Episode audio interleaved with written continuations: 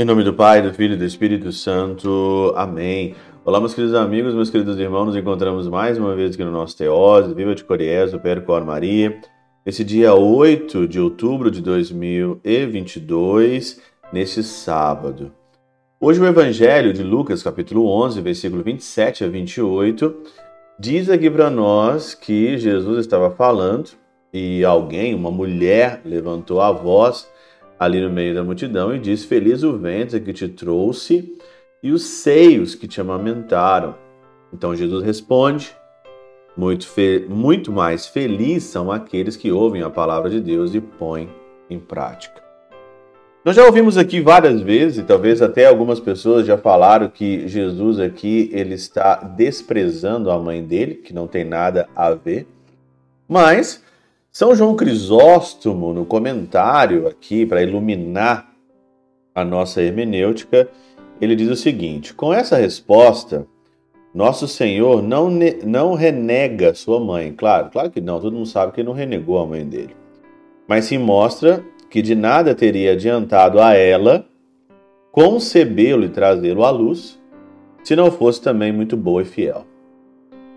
Então, não valeria absolutamente nada a Nossa Senhora, nada a Maria, fazer Jesus ali. Ela trouxe Jesus, veio Jesus, mas se ela não fosse também boa e fiel, o que adiantaria? Não adiantaria absolutamente nada. Então as pessoas, elas hoje julgam a ação depois, mas não quer dizer absolutamente nada e adiante se você também não for bom e fiel. Ah, eu faço essa caridade aqui, eu sou essa pessoa que tem essa caridade, essas coisas. Mas se você não for bom e se você não for bom e fiel, não adianta absolutamente nada. Nada na tua vida. Não vai adiantar absolutamente nada. Por isso aqui você vê claramente que o Senhor diz isso se não adiantaria nada a ela concebê-lo e trazê-lo à luz se não fosse também muito boa e fiel. Ademais, se de nada teria aproveitado a Maria ter dado à luz a Jesus Cristo sem as virtudes que lhe ornavam a alma, muito menos levará a nós ter um pai, ou um irmão, ou um filho virtuoso se ficarmos nós afastados das virtudes dele. É aquela pessoa que tem, talvez ali é, na sua casa, na sua própria família, alguém virtuoso e aquela pessoa gaba-se disso, né? Ela se elogia, o meu irmão é isso, só que não adianta nada se você não tem as virtudes dele. Não adianta absolutamente nada. Ah, eu tenho um filho padre, por exemplo. Ah, você tem um filho padre, mas não adianta nada se você se afastar desse seu filho que é padre, se ele é virtuoso ou não. Eu tenho um irmão que é assim, eu tenho um irmão que é aquilo. A virtude que você vê na outra pessoa, que você talvez sinta inveja na outra pessoa, é aquilo também que você tem que adquirir. Ouvir a palavra e colocar aquilo em prática. Claro que Nossa Senhora, ao ouvir a palavra do anjo, ao anúncio do anjo Gabriel, Ave cheia de graça, o Senhor é contigo.